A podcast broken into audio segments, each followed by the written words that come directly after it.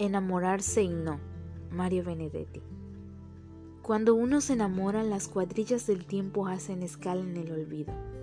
La desdicha se llena de milagros. El miedo se convierte en osadía y la muerte no sale de su cueva.